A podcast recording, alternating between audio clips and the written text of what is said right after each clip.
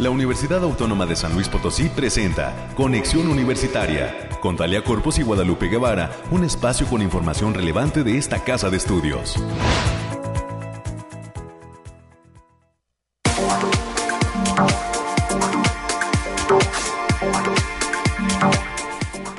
Llegamos al viernes, hoy es 8 de septiembre del año 2023. Muy buenos días San Luis Potosí, México y el mundo. Gracias por estar aquí en las frecuencias de Radio Universidad 88.5 de FM, 1190 de AM con cobertura en la ciudad de San Luis Potosí capital y también el 91.9 que transmite desde nuestro campus Matehuala hasta diversos municipios del altiplano potosino y al sur del estado de Nuevo León.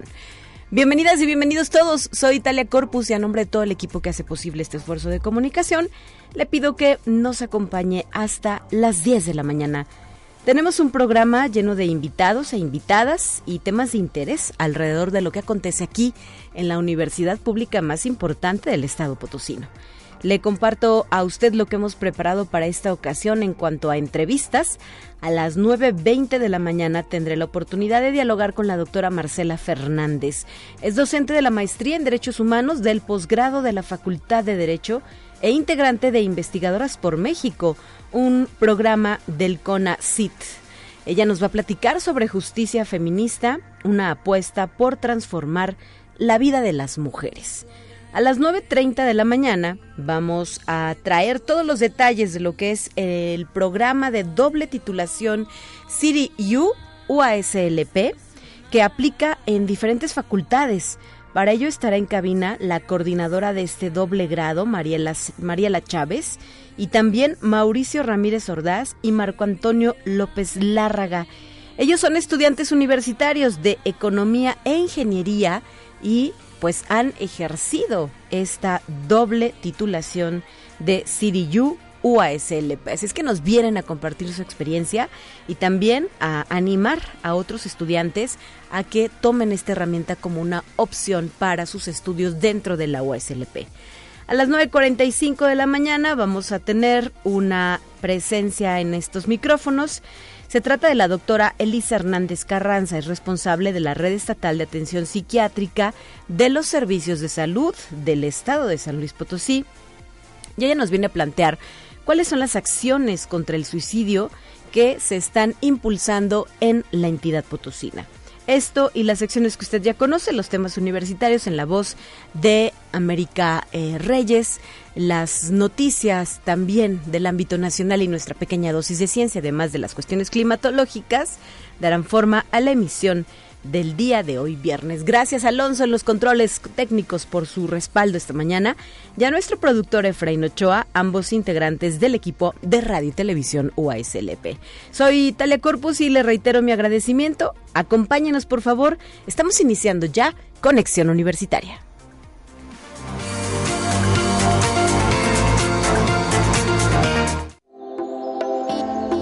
Aire, frío, lluvia o calor. Despeja tus dudas con el pronóstico del clima. Alejandrina Dalemese desde el Laboratorio de Variabilidad Climática UASLP ya nos acompaña con su reporte del clima que debo quejarme, qué calor. Es septiembre y no se alejan las altas temperaturas. Alejandrina, ¿qué está pasando? Platícanos todo. Buenos días, bienvenida. Talia, qué gusto saludarte, así es, y creo que cada vez se pone más bochornoso, pero bueno, aquí te traigo el pronóstico más acertado de nuestro estado, que en esta ocasión consta del 8 al 10 de septiembre. Lo desglosamos por zona y en el altiplano potosino estarán con temperaturas máximas de 33 grados centígrados y mínimas de 16. Cielos mayormente despejados con lapsos de nubosidad dispersa. Se esperan vientos ligeros de 10 kilómetros por hora y posibles ráfagas moderadas que pueden superar los 30 kilómetros por hora. En la zona media habrá temperaturas máximas de 38 grados centígrados y mínimas de 21. Cielos parcialmente despejados con espacios de nubosidad importante. Se esperan vientos moderados de 15 kilómetros por hora y ráfagas moderadas a fuertes que pueden superar los 30 kilómetros por hora. Habrá potencial de precipitaciones puntuales para este viernes, especialmente en zonas de la sierra. Y en la Huasteca Potosina se presentarán temperaturas máximas de 41 grados centígrados y mínimas de 24 Cielos mayormente despejados con espacios de nubosidad importante. Se esperan vientos ligeros de 10 kilómetros por hora y ráfagas moderadas que pueden llegar a superar los 20 kilómetros por hora. También habrá potencial de eventos de precipitaciones, sobre todo para este viernes y sábado, especialmente en zonas de la sierra. Y en la capital Potosina se presentarán temperaturas máximas de 30 grados centígrados y mínimas de 14. Cielos mayormente despejados con algunas nubes dispersas. Habrá potencial de vientos moderados de 20 kilómetros por hora y ráfagas moderadas a fuertes que pueden llegar a superar los 40 kilómetros por hora. Nuestras recomendaciones para este fin de semana, Talia, es avisarles que el factor de radiación ultravioleta se encuentra a nivel extremo, por lo que se recomienda evitar la exposición al sol prolongada en lapsos mayores a 30 minutos consecutivos de a la hora de mayor insolación. También les recomendamos usar bloqueador solar, mantenerse bien hidratados y evitar eh, las actividades en el exterior, sobre todo cuando hay, hay mayor exposición solar. Hasta aquí el pronóstico para este fin de semana, Talia. Muchas gracias, Alejandrina, y saludos hasta el Bariclimo SLP. El próximo lunes estaremos de regreso con ustedes. Buen día. Así es, bonito fin de semana y un abrazo a todos en cabina. Gracias.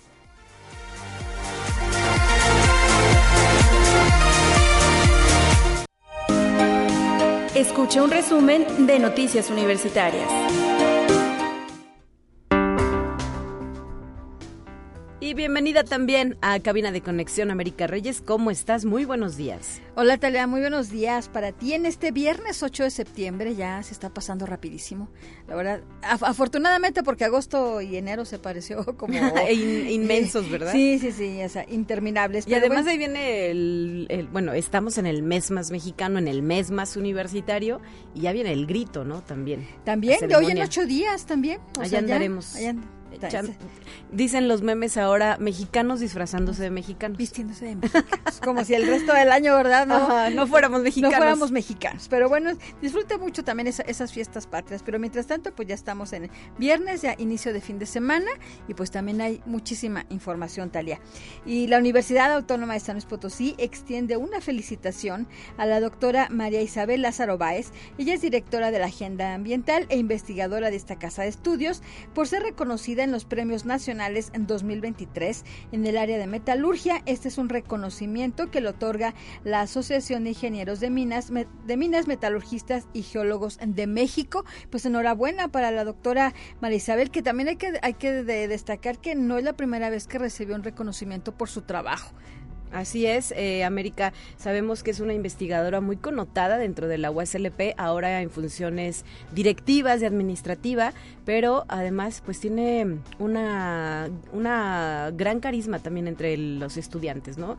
Se le conoce por la seriedad, por el compromiso con el que trabaja y pues hoy eh, recibe, bueno, no hoy, está próxima a recibir en el mes de octubre, este reconocimiento y pues uno más a su fructífera trayectoria. Sí, pues desde aquí vaya un, un abrazo y un reconocimiento a la doctora Isabel Lázaro Báez por este trabajo. Y también esta casa de estudios a través de la Coordinación para la Innovación y Aplicación de la Ciencia y la Tecnología, así como el Laboratorio Nacional de Geoprocesamiento de Información Fitosanitaria, es sede hasta el día de hoy de la quinta reunión Políticas Públicas para el Sector Agropecuario 2018-2024. Eh, la inauguración fue el día de ayer en el Centro de Emprendimiento e Innovación Potosino, donde el doctor Amauri de Jesús Pozos Guillén, quien es secretario de Investigación y Posgrado, así como la doctora María Guadalupe Galindo Mendoza, quien es catedrática e investigadora de la ENGIF, señalaron que esta reunión toma forma debido a la preocupación de la comunidad científica en torno a los temas del campo y la agroecología. Ayer estuvo, eh, fue allá en, en, este centro de emprendimiento, la verdad estuvo algo nutrida porque se, se contó con la participación de varias, sobre todo de la Universidad Autónoma de Chapingo. Ah, muy bien, hubo interés en esta reunión nacional y abordando temas por demás trascendentes para nuestro país. Así es, así que todavía hasta el día de hoy van a estar trabajando por allá en este centro. Y también, oigan, les recordamos que ya está por cerrarse las inscripciones al medio, ah, bueno, sea al medio o al maratón o a SLP. Este, esto va a ser el próximo 15, viernes 15, así que todavía tiene una semanita para que pueda para que pueda, se pueda registrar su participación, ya sea en la unidad deportiva universitaria, que está ubicada ya en la avenida Colorines, allá en Colonia Prados, Glorieta, zona oriente, en un horario de lunes a viernes de 9 a 6 de la tarde, o también en las tiendas Unimanía, en horario de 9 y hasta las 4 de la tarde. También pueden hacerlo a través vía virtual, eh, https dos puntos, diagonal, diagonal, mediomaratón.uaslp.mx, para que tengan más información. Así que invitados todos y todas a participar en esta justa atlética que llega a su edición número 40 y que se va a realizar el 24 de septiembre. Ya saben, es ya tradicional este en esta edición número 40. Así es, y con la buena noticia de que se han duplicado gracias a los patrocinadores de la carrera la premiación en efectivo para 21 y 10 kilómetros en categoría libre y universitaria, femenil y varonil, así como la categoría de personas con discapacidad motriz con sillas de ruedas convencional y deportiva. Hay nada más para que se den una idea de cómo va a estar esta premiación. América, si me permites complementar la información.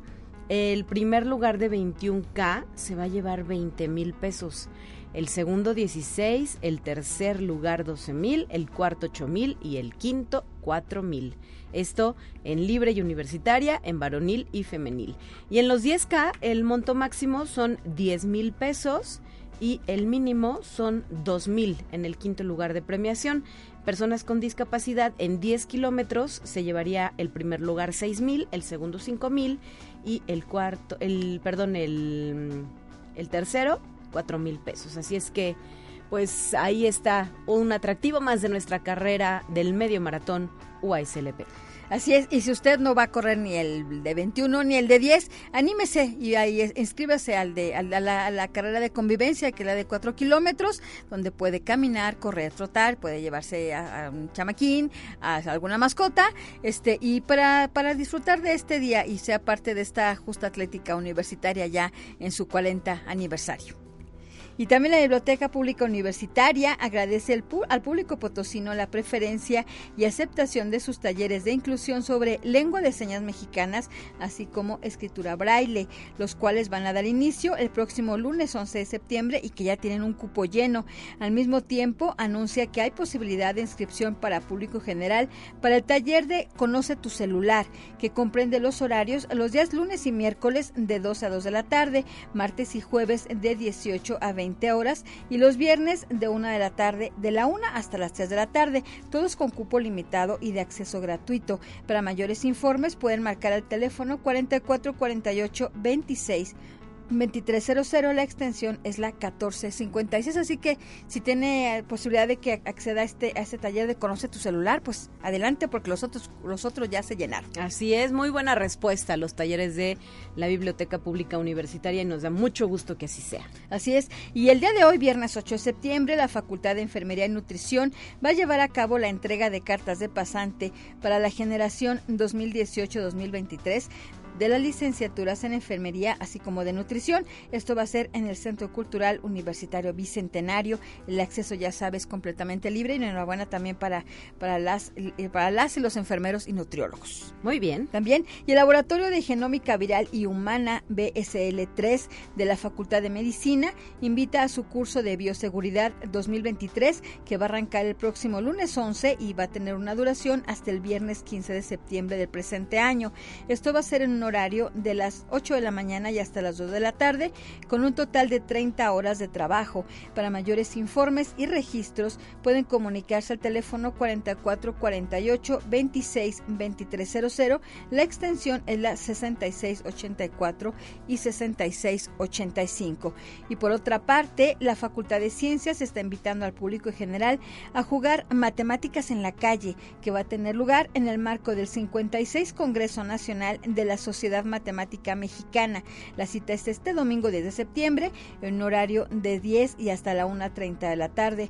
La sede es el Palacio Municipal aquí en el pleno, centro histórico. Se trata de un evento sin costo y que es para toda la familia, así que las los esperamos. Así es, un evento padrísimo que además va a contar con la participación de eh, universitarias y universitarios desde la Facultad de Ciencias e Instituto de Física se está apoyando la realización de este evento del cual hemos compartido diversas entrevistas, así es que Esperemos que el público eh, pues participe, que no se lo pierda y que entienda que hacer matemáticas, conocer de matemáticas, desarrollar las mismas, pues es básico para nuestro día a día.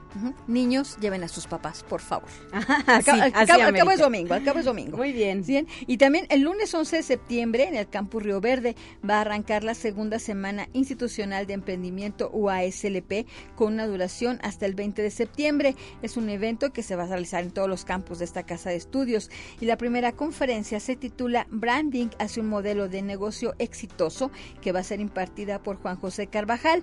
Para mayores informes y registro es a través del siguiente link https dos puntos diagonal diagonal vinculación uaslp.mx diagonal emprendimiento y también el campus Salinas está invitando a toda su comunidad universitaria a participar de diversos encuentros amistosos de handball que se va a llevar a cabo en las canchas de la coordinación a partir del lunes 11 y hasta el miércoles 13 de septiembre del presente año. Las inscripciones ya están abiertas y tienen un costo de 850 pesos.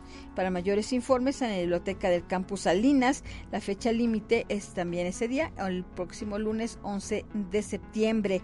Y atención estudiantes de esta casa de estudios, el próximo jueves 14 de septiembre es la fecha límite de registro para participar de la convocatoria de movilidad estudiantil enero-julio 2024 para que revisen fechas, requisitos, documentos y formatos para no perder esta oportunidad. Recuerden que antes de registrarse en el CIDI hay que acudir a la Dirección de Internacionalización en la zona universitaria poniente. Muy bien, pues llegamos al final de esta sección. América Reyes, gracias por tu participación y el próximo lunes de regreso con Guadalupe Guevara. Así es, buen día para todos, cuídese. Gracias.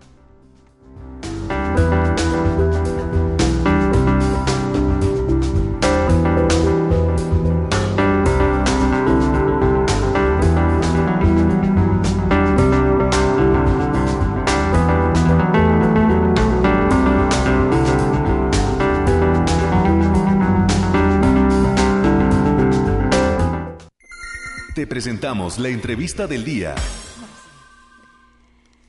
Estamos ya listos para recibir a nuestra primera invitada de esta mañana en la cabina de conexión universitaria. Le quiero agradecer a la doctora Marcela Fernández, es docente de la maestría en Derechos Humanos del posgrado de nuestra Facultad de Derecho e integrante además de Investigadoras por México, un programa que se impulsa a nivel nacional desde CONACIT por estar con nosotros para platicar de un tema muy interesante. Bienvenida, doctora, muy buenos días. Hola, buen día, muchas gracias por la invitación. Al contrario, gracias por estar aquí en Conexión y hoy, eh, pues con este tema que ha elegido, el de justicia feminista, una apuesta por transformar la vida de las mujeres. ¿Sobre qué trata, perdón, este proyecto? Em, ¿Cómo va el desarrollo del mismo? Y pues, ¿qué aporta a nuestra sociedad? Pues mira, yo acabo de llegar, ¿no? recientemente, este, en el mes de junio llegué aquí a la Universidad Autónoma de San Luis Potosí, que es pues mi hogar, ¿verdad? Porque yo acá me formé desde la licenciatura y también en el posgrado y vengo, como lo señalaste, como investigadora por México con ACID, comisionada a la maestría en Derechos Humanos a desarrollar ese proyecto que está relacionado principalmente con trabajar con mujeres privadas de libertad en los distintos centros eh, este, penitenciarios en la entidad de San Luis Potosí, eh, pero también eh, para trabajar con mujeres víctimas de violaciones a derechos humanos. Entonces, eh, como el principal objetivo investigativo que tengo es este indagar acerca de las condiciones primarias de vulnerabilidad de estas mujeres que están privadas de libertad eh, con el propósito de contribuir a la construcción de conocimiento para pensar políticas públicas preventivas, ¿no? Y también para contribuir a los fines de la rehabilitación social. Y también eh, otro de los objetivos importantes del proyecto es trabajar en torno a los obstáculos para acceder a la justicia que tienen las mujeres, pues esto desde una perspectiva de género y dependiendo de dónde está el centro penitenciario, también desde una perspectiva intercultural, pues todo esto desde luego que eh, contribuye socialmente a esclarecer eh, digamos cuáles son las condiciones de posibilidad de que se den eh, eh, de que se dé pues la criminalidad y también las violaciones a derechos humanos en un contexto de violencia crónica como el que vivimos actualmente en nuestro país. Muy bien. Doctora Marcela Fernández qué te motivó a proponer este proyecto y durante cuánto tiempo lo vas a estar desarrollando el proyecto está planeado para desarrollarse en 10 años. Están propuestos este, dos diagnósticos entre muchas de las actividades. Eh, también tengo que decir yo que yo vengo trabajando con una metodología participativa eh, que toma en cuenta a los sujetos de, eh, con los que trabajamos este, para construir conocimiento, pues porque son ellos y ellas las que principalmente pues conocen su realidad, ¿no? Sí, claro. y bueno, tengo que decir también que este proyecto también Mm, tiene miras a consolidar mi línea de investigación porque yo vengo trabajando este tema desde hace aproximadamente siete años y con esta metodología, ¿no? Este, desde que hice el doctorado y después este, en los años de postdoctorado que también hice, eh, he utilizado esta metodología eh, participativa y he indagado en estos temas que tienen que ver con la violencia contra las mujeres, con prisión y mujeres, eh, desde, un desde una perspectiva de género y desde un enfoque intercultural. Entonces, un poco en estos 10 años también eh, me propongo como diversificar esa línea de, investigación y consolidarla, ¿no? Porque es eh, un tema que he venido trabajando todos estos años. ¿Y cómo se daría la participación desde la maestría en derechos humanos o cómo se apoyaría la investigación que propones? Ah, uno de los objetivos precisamente es fortalecer la clínica de litigio estratégico que hay ahí en la maestría en derechos humanos, eh, en su parte de la perspectiva de género, porque precisamente pues lo que busco es incorporar los temas de violaciones a derechos humanos a, las mujeres y a las niñas. Entonces, este, pues eso, uno de los objetivos es fortalecer en ese sentido a la clínica.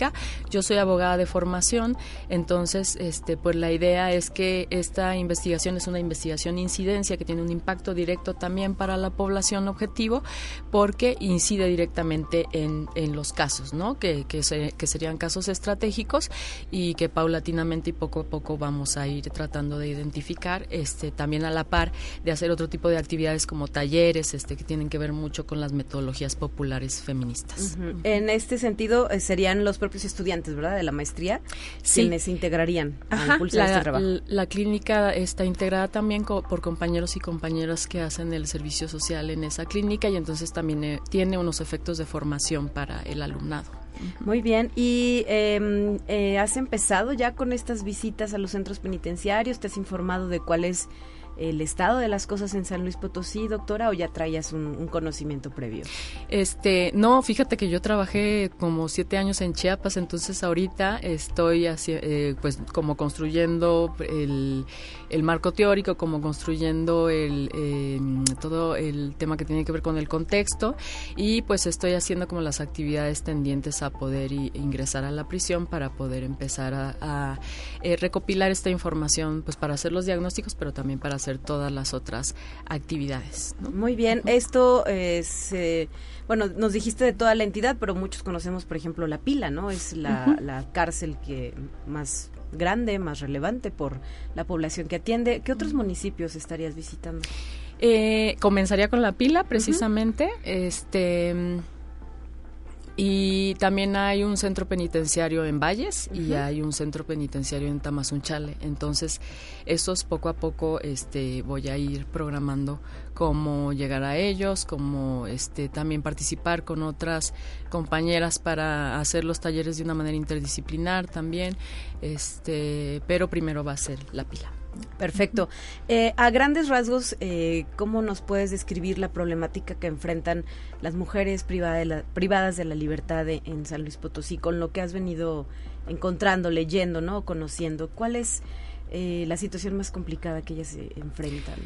Mm, pues mira, gravedad de, acuerdo a los informes que generalmente emite la Comisión Nacional de Derechos Humanos y también a la literatura de las investigadores de las investigadoras en torno al tema, pues las mujeres privadas de libertad vienen de unas condiciones primarias de vulnerabilidad que están muy ligadas a la violencia feminicida muchas veces, eh, a las privaciones sociales, o sea, al nulo o, este o a muchas carencias que tienen que ver con el no acceso a sus derechos económicos, sociales y culturales eh, y pues actualmente en relación con esta violencia crónica que vivimos en el país, ¿no?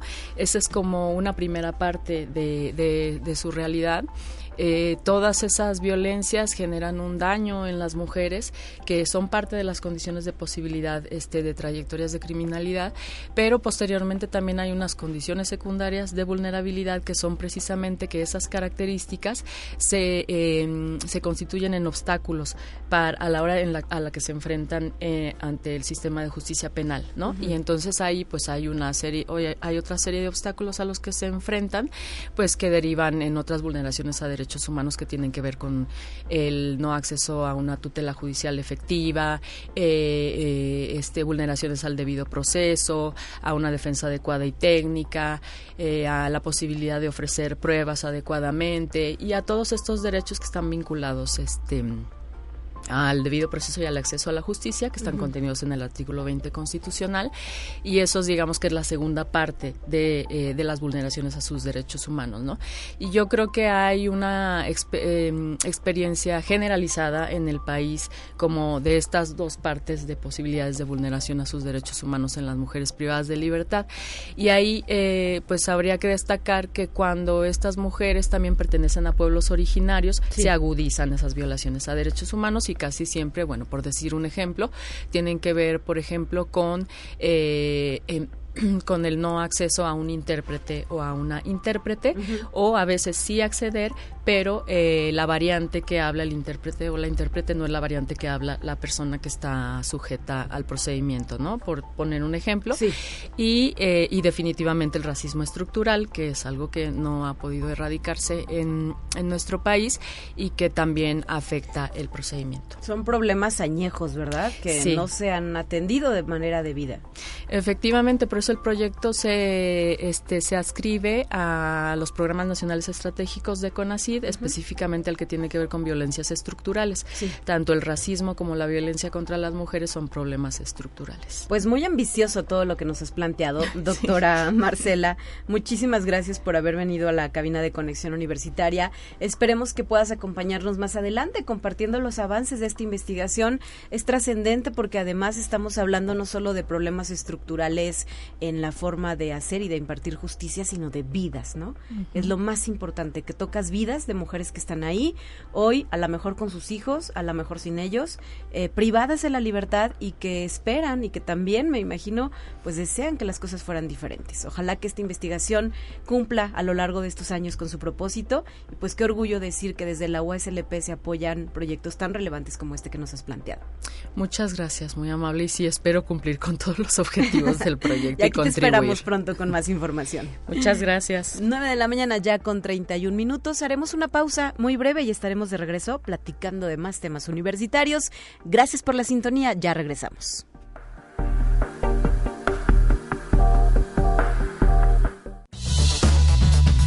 Vamos a una breve pausa. Acompáñanos.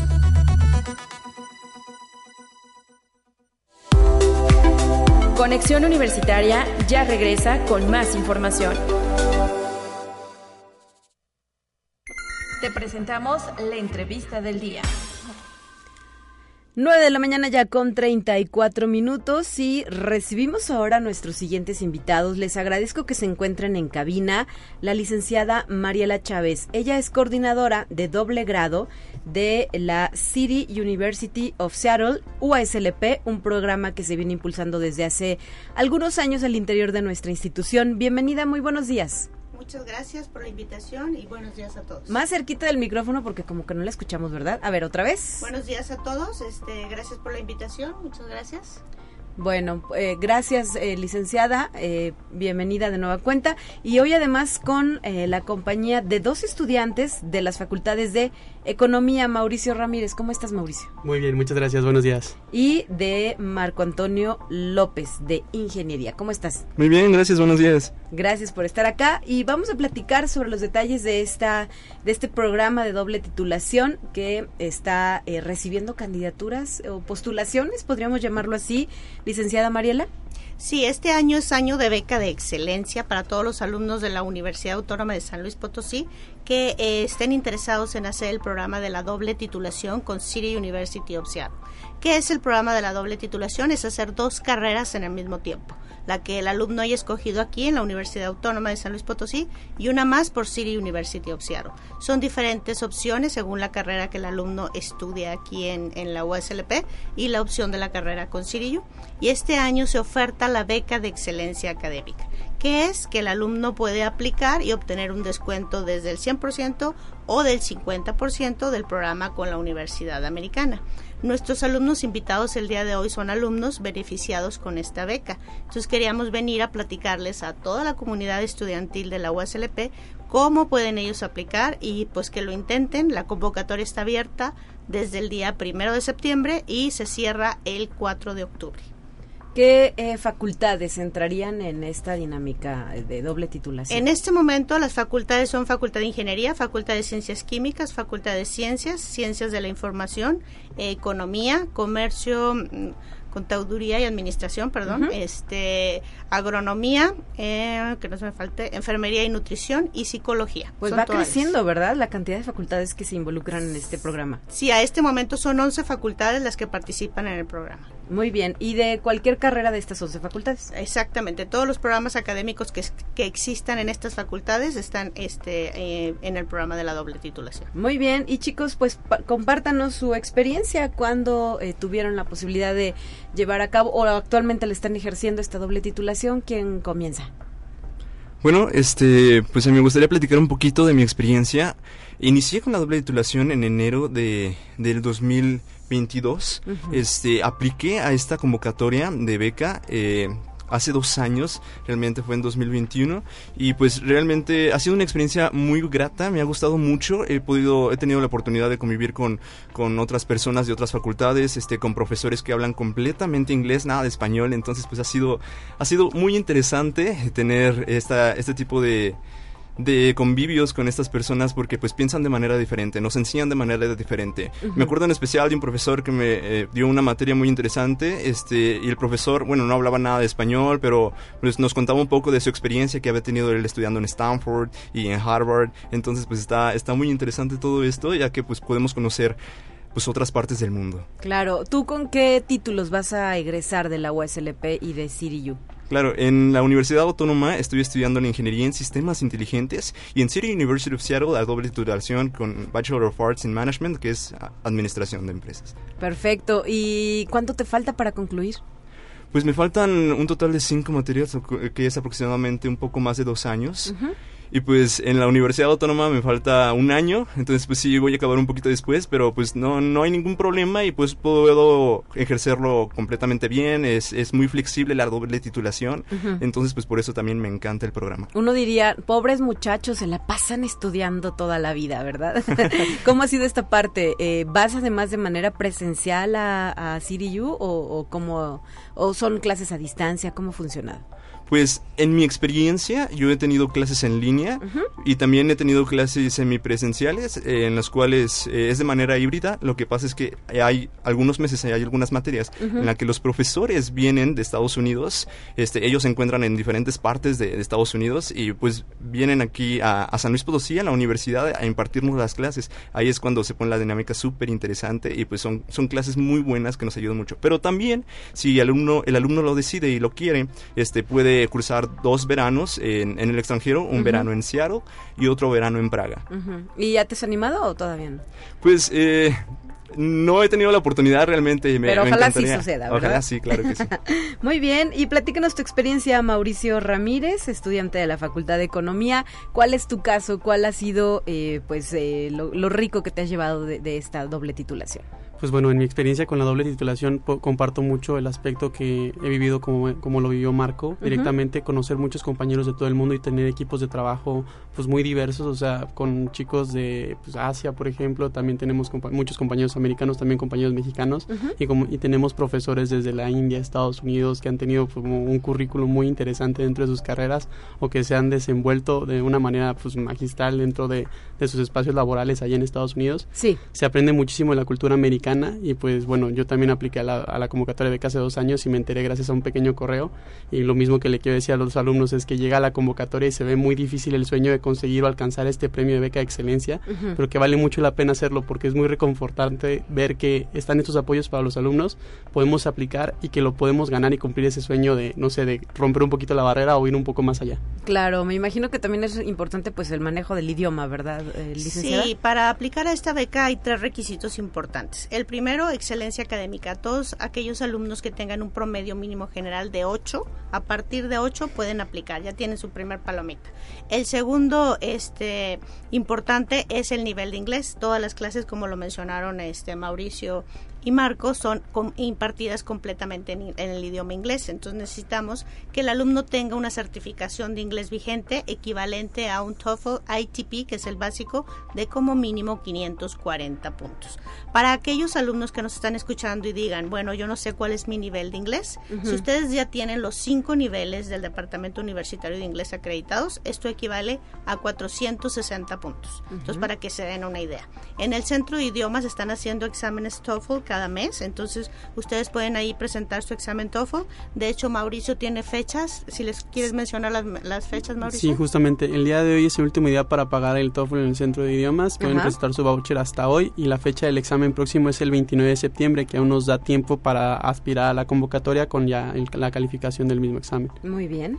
Sí, eh, que no se asusten de que no tengo el TOEFL eh, vigente en este momento. Entonces, bueno, jóvenes, apliquen esa certificación TOEFL. Les podemos aceptar este la calificación digital en lo que les llega ya la boleta oficial, pero con esa pueden aplicar a la beca para que no pierdan la convocatoria.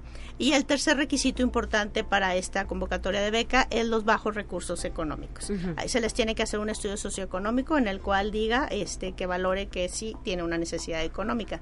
Entonces, la verdad son tres requisitos muy fáciles de aplicar para conseguir esta beca. Muy bien. Para mayores informes, ¿a dónde se pueden dirigir los interesados? Me pueden visitar en mi oficina, que está en Zona Universitaria Poniente. Eh, ahí por la Facultad de Ingeniería me pueden encontrar de lunes a viernes de 8 a 2 de la tarde. O mandarme un correo a mariela.chaves.uaslp.mx. Pues ahí queda la invitación. Recordar que la convocatoria se mantiene eh, abierta hasta octubre, ¿verdad? 4 de octubre es el último día. 4 de octubre. Y pues hoy, eh, con estas dos experiencias que nos han compartido Mauricio y Marco Antonio, pues nos queda claro que hay eh, herramientas como esta doble titulación, esta beca de excelencia, que se pueden aprovechar por más estudiantes que pongan en alto el orgullo SLP y sobre todo, pues que nutran de una forma extra su formación como, de una manera extra su formación como profesionales. Luego nos quedamos así como que, pues voy a clases de 8 a 3 y en la tarde a lo mejor juego boli y a lo mejor inglés y hasta ahí, ¿no? Pero hay posibilidades de que esta experiencia sea mucho más fructífera, de que tengan otras herramientas y pues esto les ayude cuando decidan ya emprender, pues quizá la búsqueda de alguna fuente laboral o, por qué no, de continuar con sus estudios con un posgrado o de volverse investigadores, no sé. No sabemos qué la vida les espera, pero por lo pronto ustedes van marcando huella ya con este camino andado. Muchas felicidades, chicos. Gracias. Muchísimas gracias. Y gracias. Pues, gracias, licenciada.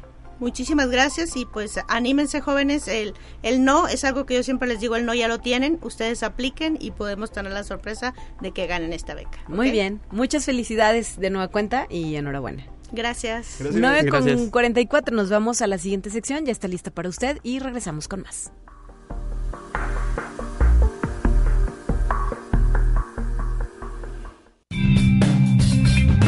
Entérate qué sucede en otras instituciones de educación superior de México.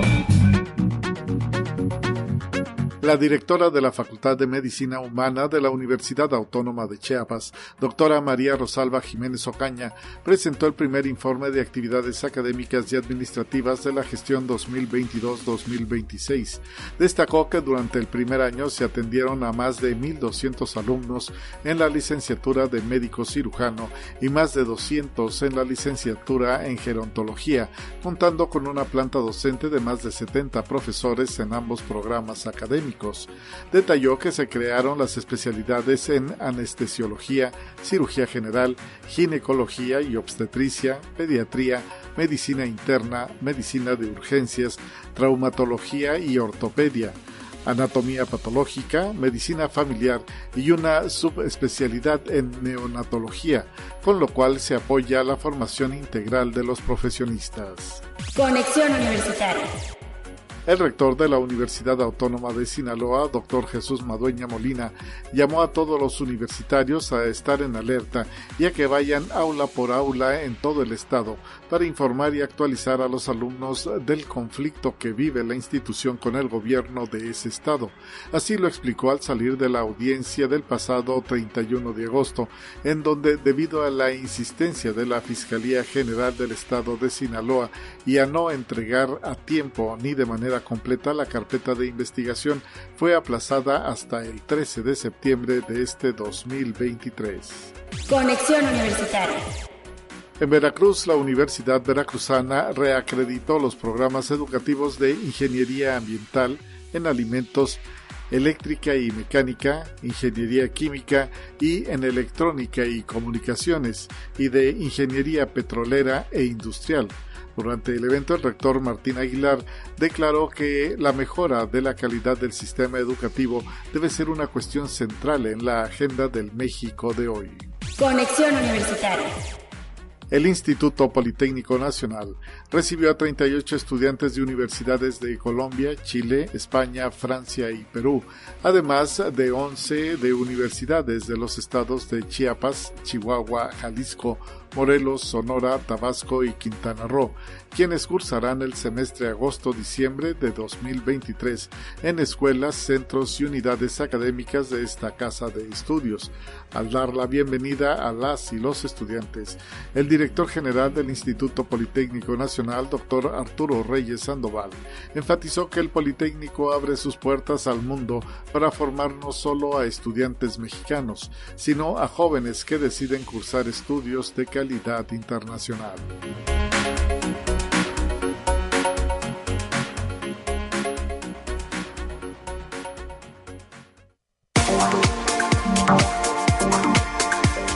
Son ya las 9 de la mañana con 47 minutos y tenemos un aviso muy importante para la comunidad UASLP, pues eh, derivado del aumento de casos de COVID-19, se está notificando que a partir del próximo lunes 11 de septiembre, el uso de cubrebocas va a ser obligatorio en espacios cerrados. Es un aviso que se nos está reportando esta mañana de viernes para que eh, pues las personas tomen las previsiones que consideren, consideren necesarias, como es el caso de la adquisición de cubrebocas. Recordar que a partir del próximo lunes 11 de septiembre se está eh, regresando al uso del cubrebocas.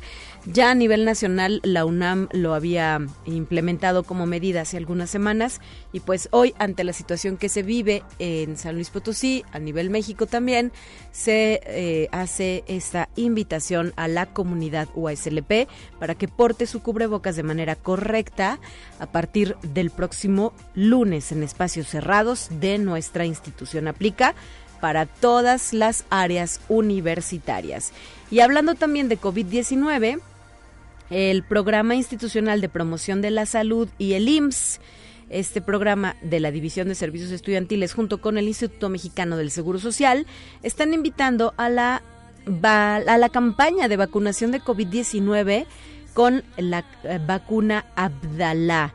Es requisito presentar el número del Seguro Social y eh, se, está, se estará aplicando a lo largo de la siguiente semana de 9 de la mañana a 1 de la tarde. Esto será en diferentes sedes.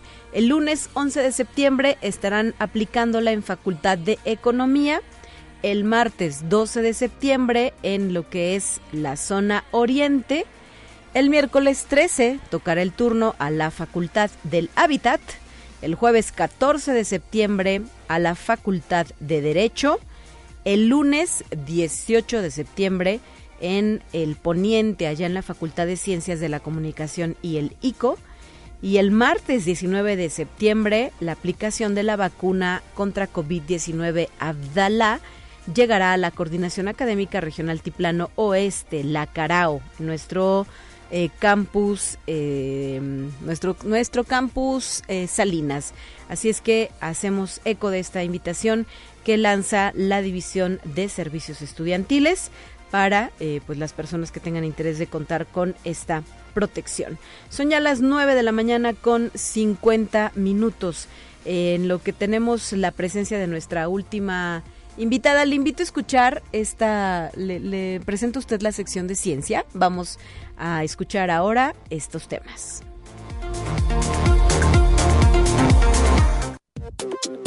Así avanza la ciencia en el mundo. Descubre investigaciones y hallazgos que hoy son noticia.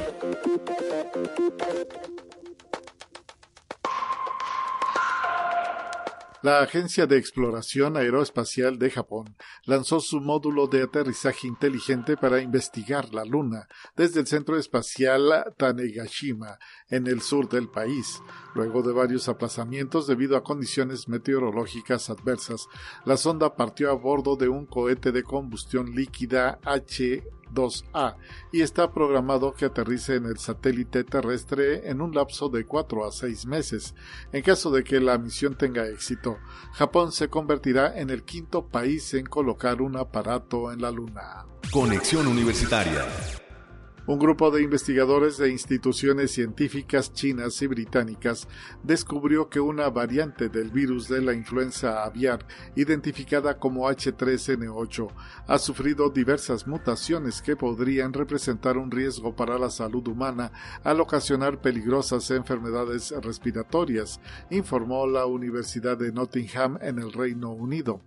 El H3N8 es un agente patógeno que suele afectar habitualmente a las aves de corral de las granjas situadas en el territorio chino, aunque también se ha documentado varios casos de infecciones en perros, caballos y focas a pesar de la evidencia que respalda que la transmisión de este agente patógeno ocurre especialmente entre animales. Las autoridades sanitarias de China confirmaron el año pasado dos casos de infecciones por H3N8 en humanos. Conexión Universitaria en Venezuela surgió una polémica propuesta entregada ante el Ministerio Público de un grupo de 200 artistas, periodistas, músicos e investigadores. Se trata de la petición para que el reggaetón sea prohibido totalmente en las escuelas del país y en la programación no supervisada de radio y televisión. En el escrito se encuentran expuestos argumentos como que el modo de bailar resulta dañino para la población infantil y juvenil, el que los textos humillan y descalifican a las mujeres y que trivializan y banalizan de modo soez la sexualidad, entre otros aspectos. Conexión Universitaria un grupo de científicos ha identificado nuevamente una rara especie de murciélago endémica del sudeste de Brasil llamada Istiotus alienus, cuyos datos se conocían solo a partir de un espécimen hallado en 1916. En noviembre de 2018, el equipo de especialistas liderado por Vinicius Cardoso Claudio de la Fundación Osvaldo Cruz logró encontrar un murciélago macho en el estado de Paraná que cumplía con la descripción pasada de Histiotus alienus, informó la revista New Scientist.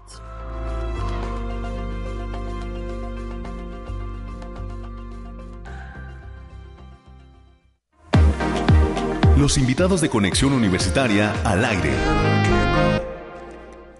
Bueno, pues tenemos la presencia aquí en la cabina de conexión universitaria desde los servicios de salud de San Luis Potosí de la doctora Alicia Hernández Carranza. Ella es responsable de la red estatal de atención psiquiátrica y nos vienes a eh, pues señalar un tema importante el suicidio, ¿verdad? ¿Qué pasa en este sentido? Nos quedan algunos minutitos, doctora. Gracias por estar en conexión y pues adelante con la información que nos quieres proporcionar.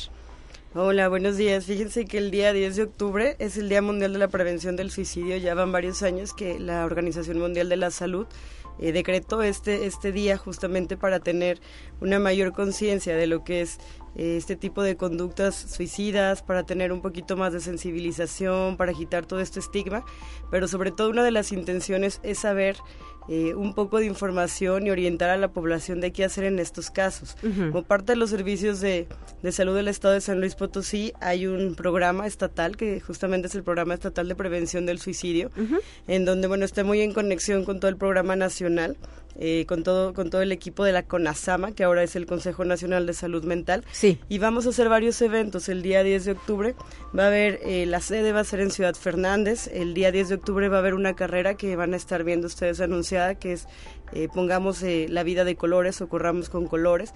También va a haber varios foros, vamos a estar compartiendo en la página de Facebook de Servicios de Salud todos los eventos, las pláticas, va a haber mucha información acerca de, todo este tema porque es importante que la sociedad empiece a voltear a ver eh, estas conductas suicidas, sobre todo en, nuestros jóvenes, donde ha habido un, aumento ¿no? en todo lo que es la incidencia y es importante estar informados y saber a dónde acudir. 10 de octubre, martes 10 de octubre, nos dice la sede será Ciudad Fernández. ¿Perdón? Domingo. ¿Domingo? Es, un, es domingo. A ver, es que estaba viendo el calendario, nada más para puntualizarlo, ¿verdad? Claro. Eh, 10 de octubre yo tengo como martes, si es domingo sería el 8 de octubre. Ay, no, Perdónenme. No, sí. tú dinos, ¿es el 8 o el 10?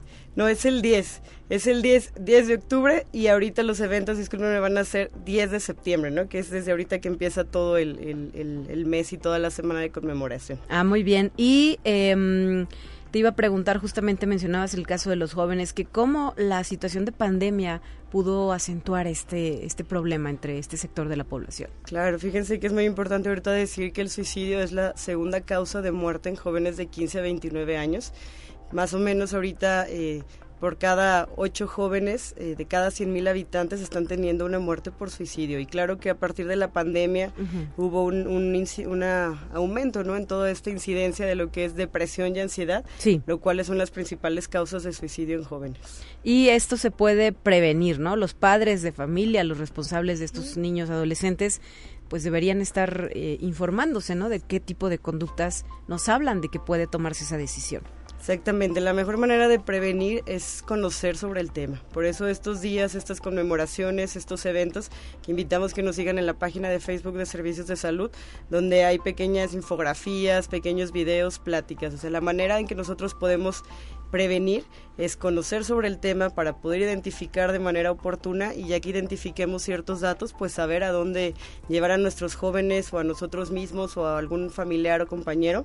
Los servicios de salud tienen, tienen centros especiales para para actuar, ¿no? Tienen especialistas, psiquiatras, psicólogos que, que son expertos en este tema. Entonces lo importante es conocer sobre el tema, quitar el estigma, quitar todo el tabú, poder identificar y acercarse, ¿no? Acercarse a los servicios de salud. Contamos con siete unidades que son secosamas, que son centros centros comunitarios de salud mental y adicciones. Eso está repartido en todo el estado.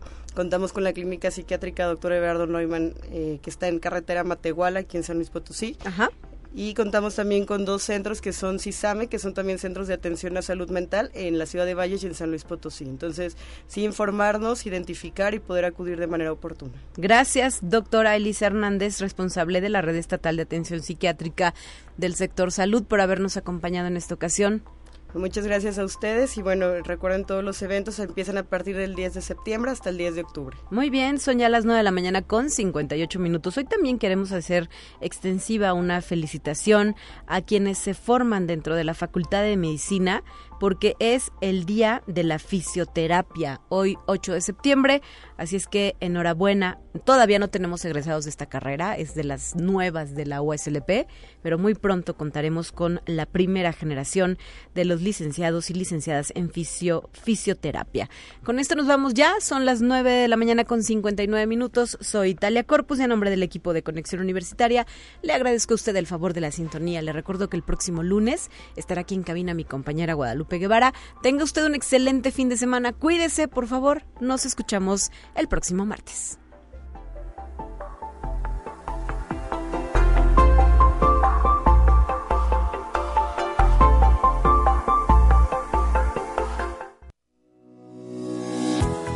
La Universidad Autónoma de San Luis Potosí presentó Conexión Universitaria con Talia Corpus y Guadalupe Guevara. Sintoniza de lunes a viernes de 9 a 10 horas en Radio Universidad 88.5 FM y 1190 AM en San Luis Potosí. En el 91.9 FM con cobertura en el Altiplano Potosino o en el resto del mundo por el portal www.uaslp.mx y la app UASLP de descarga gratuita.